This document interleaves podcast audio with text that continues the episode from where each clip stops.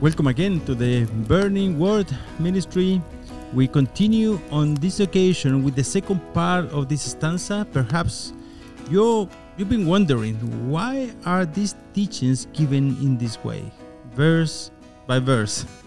And if you've been wondering this, um, I'm, I'm glad that you have. Uh, in a way, the answer is because I want you to know how is it to feel love for the Word of God so that you have a high appreciation for it. The idea of this expository teaching is that uh, we can extract as much as possible from it and to know that each word of the Bible is inspired by God. No word is redundant. And of course, the scriptures are able to make you wise for salvation through faith in Christ Jesus. In this way, we continue with this stanza, which is named after the letter Resh of the Hebrew alphabet. And we read verses 155 to 157, only three verses of Psalm 119. And it goes like this Salvation is far from the wicked, for they do not seek your statutes. Great are your mercies, Lord. Revive me according to your judgments. Many are my persecutors and my enemies, yet I do not turn aside from your testimonies. So, in case you've been wondering, the statutes of God is another name that this psalm gives to the Word of God, which is the Bible. The Bible is what is called the special revelation of God to man and is inspired by God, and inspiration is what gives authority to the scriptures. The verse is saying that the wicked have no salvation and are outside of salvation. Therefore, we want to know what is behind this adjective, wicked. Because it's important, right? Uh, we want to know why is outside salvation and, and, and uh, we want to know especially if we could be in that group because we don't want to be outside salvation, right? We want to be safe. For those who are watching this segment for the first time, or perhaps are not sure what the psalmist meant um, by the word wicked, uh, wicked is someone guilty of a crime or sin against God and who is hostile towards Him and going in the opposite direction from Him the hardness of their hearts increases until they become hard as stone. One uh, characteristic of this type of person is that they speak as if they don't need salvation. They speak as if they don't need God. Uh, they are totally opposite to this idea. And the psalmist knew very well that not declaring this truth to the wicked was actually a disservice to them. Unfortunately, we live in a time of modern churches where the last thing they want to do is to offend anyone. Why should they, right? If what they really want is to see the church full they don't want to see people leaving the church, right? So what they do, better try to avoid offending people as much as possible. But look at what John MacArthur once said. And this this um, is saying directly to the pastors or ministers. He says, Take care of the depth of your ministry and let God take care of the breath. Hmm. But let's see also what the Apostle Paul said to in his letter to the Corinthians. That's in First Corinthians chapter 6, verse 6, in case you want to look at it. He says, Or do you not know that the unrighteous will not inherit the kingdom of God? Hmm. It's interesting that Paul, throughout all his 13 epistles, very frequently he used these kind of questions. Oh, oh don't you know? Don't you know this? Um, don't you know what the scripture says? Don't you know what the Bible says? It's very often, it's very interesting because it, it, it assumes that you actually should know this stuff. If you, especially if you're a Christian, you should know this stuff. So he says in this occasion, he says, Oh, don't you know this? This is not about destroying the person, but they should certainly feel uncomfortable, especially if the person says he is Christian. It is about having a self examination. If you go to church and you profess to be a Christian, yet you don't bear any fruits of the character of Christ in your life, and you live an ungodly life, nobody knows that you claim to be a Christian in the office. No one knows about any of this. This is a secret life of yours. Because if they knew, it would be very uncomfortable, right? This is a call for you to self examine and meditate if you are really a Christian or not, hoping um, that this meditation will guide your will in your hearts to repentance. Because you know why? Because that is very important. You know why? Because salvation is far from the wicked. Maybe you are part of that group of people who think that everyone goes to heaven and only very bad people go to hell. Hitler? Of course he goes to hell. But how about you? Most people think they are going to heaven because they misunderstand what needs to happen for God to allow them to heaven. Salvation comes from God and he is a judge and he's a fair righteous judge. He's going to give to everyone according to their deeds. It begins with him salvation begins with him and ends with him. It is not that god does his part and you do yours. This is completely unbiblical and stems from the teachings of false teachers since ancient times. Remember Peter, the second book of Peter says, false teachers are coming. Ten years later, Jude wrote his epistle and he says, false teachers are here already. And since then, there has been always, continuously false teaching.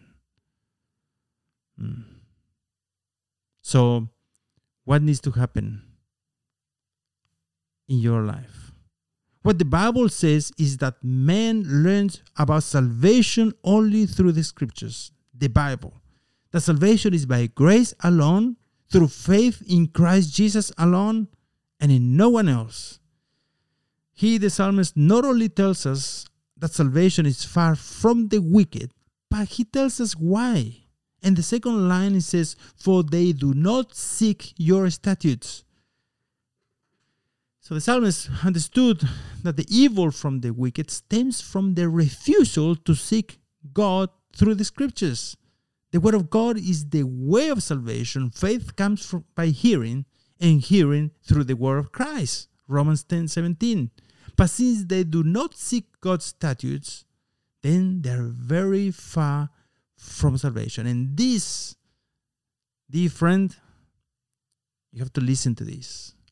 Because what this is telling us is that your relationship towards your Bible is an indication of your salvation. So, what you need, if hopefully this comes to your heart in the right way, and what you need really is to have a passion for your Bible, a passion for the Word of God, you know? Because that in a way is an indication for salvation. Let me tell you the conditions the condition of the world today how families are being destroyed relationships are broken. We have a big mess in schools everywhere. The fiascos in churches everywhere. Is all because the many on the broad road are not seeking God through the scriptures. If that's you today, I'm glad that you're listening or watching this segment. But at the same time, I want to tell you that today is the day of salvation. If you um, you have the opportunity to seek God in His Word to the Bible today. So now the psalmist show his persistent prayer and ask God to revive him again. Remember that this is the third time. There has been three times in this stanza that he asked to be revived. And a number of other times in this psalm alone. So it says, verse 156, it says, Great are your mercies, Lord. Revive me according to your judgments. He, the psalmist, decides that neither circumstances nor adversity will discourage him. On the contrary, he remains grateful. And God's goodness is always in his mind and heart. He remembers that God does not change and that he remains always merciful towards him. Notice that the verse says mercies in plural, telling us about the abundance of God's mercies and grace. It is as if he's swimming in an ocean of mercy. He also says great to emphasize how they are great in quantity, in availability, no matter what the challenge of trial or testing you are going through, no matter who you are or what you have done, if you repent, God's mercies are available for you too. And then he says, Revive me according to your judgments. It is the word of God that revives our hearts and kindles a fire in it. This is one of the main works of the word of God to revive us. They are his promises, his prof- prophecies, his stories. It is when Jesus speaks with the Samaritan woman and tells her, I am the one. It is when Jesus comes the storm and his disciples ask, Who then is this that even the wind and the sea obey him. Mark 4:41. The disciples knew that only God can calm storms. So the question implies something unmanageable until the moment that when they are in the presence of Jesus, they are in the presence of God Himself.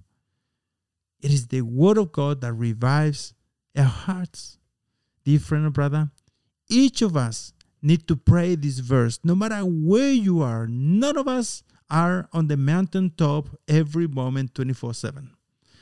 So we need to pray to God to revive our cold, dusty, stagnant hearts.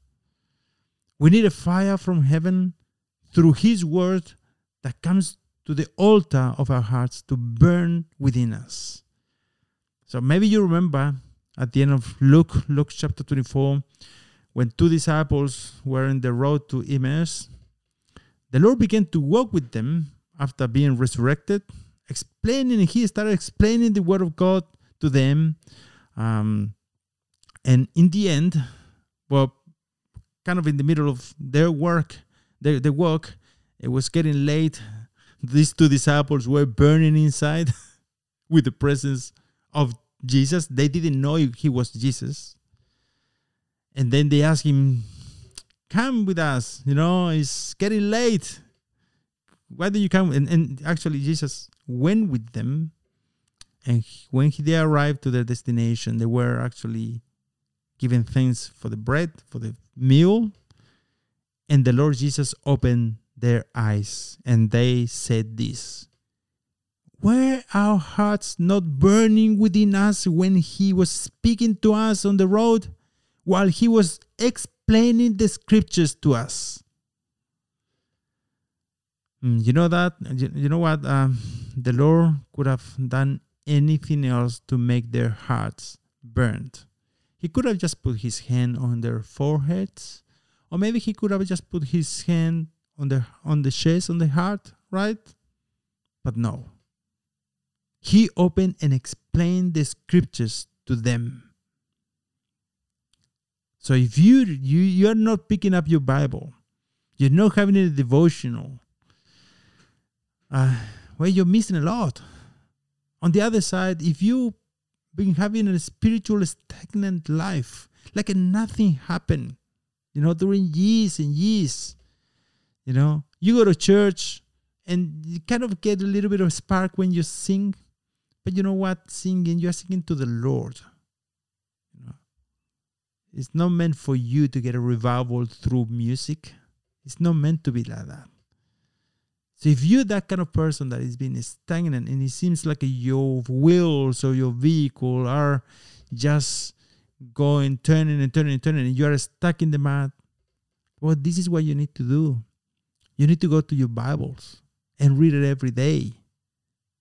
You need to let the Lord open the scriptures to you and let the Holy Spirit illuminate you and open your eyes so you can understand the scriptures. I encourage you to lay aside the apathy, the lukewarmness, and indifference towards God's word, and to pray from the depths of your being.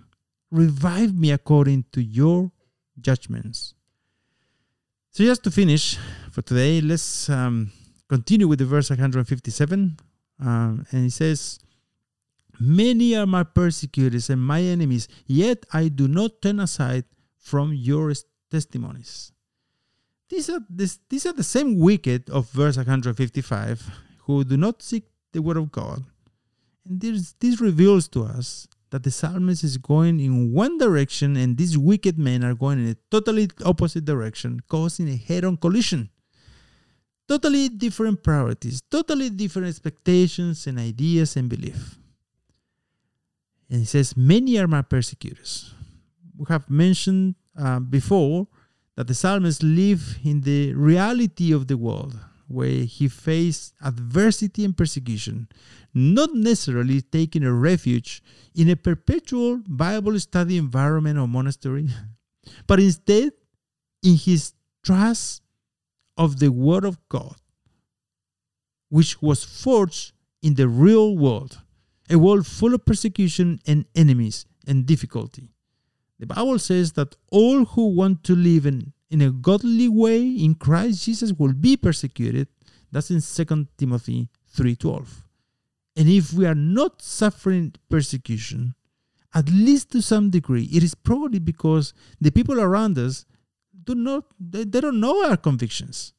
What causes our hearts to burn? Because if our hearts were burning with the word of God, I assure you that your cup will be overflowing and your mouth will be speaking from the abundance of your heart. Still, there is no doubt that this will also cause you at least some degree of persecution. But there is something else that this verse is telling us. It is that despite the persecution, despite the difficult circumstances that may arise due to this, there is a reaction, a determination, a resolution to follow the Lord. The challenges and opposition we may experience can force significant convictions in our hearts. Up to a certain point, preaching in our Western churches, one could be said to be easy. But when you are unjustly criticized for your convictions, when they turn off your microphone, when you're doing this speech at particular uni or even a church, who knows?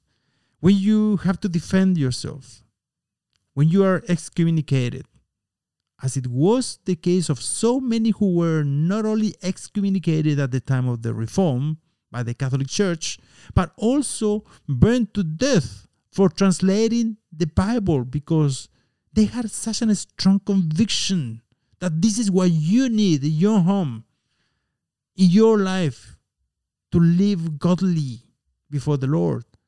Your convictions are strengthened, and that is what happened with the psalmist here. The deeper the pain, the deeper the persuasion of God's truth in his life. So he says, Yet I do not turn aside from your testimonies. In short, what he's saying really is, is you know what? I burn the bridges behind me. I will turn neither to the right nor to the left. I do not look back because I know whom I have believed. When it is easy to believe in something, it is also easy to abandon it. And probably you've seen that in so many people. But when you have paid a price for what you have believed, when you have paid a price for loving the Word of God, when you have, uh, when you, there have been tears and sleepless night. There has been sweat and so much effort then you know what? Quitting is not an option. I wonder if this is your desire today to be revived. That there is a burning fire in your heart, convicting you, reviving you, bringing consolation. When God speaks into your life through His Word, I want to tell you that the Holy Spirit can make these verses, this psalm, and indeed the entire Bible relevant to your life. He can bring this truth from this open Bible to wherever you are to persuade you of the truth of what these verses say and of the power of God's word to transform life, your life. No matter who you are and where you are in your journey through this life, this truth demands a response from you. What are you going to do with this truth, dear friend? uh, we're, we're going to leave it um, then, and I invite you to tune in once again next time when we share the last verses of the Resh stanza. God bless you. Until then.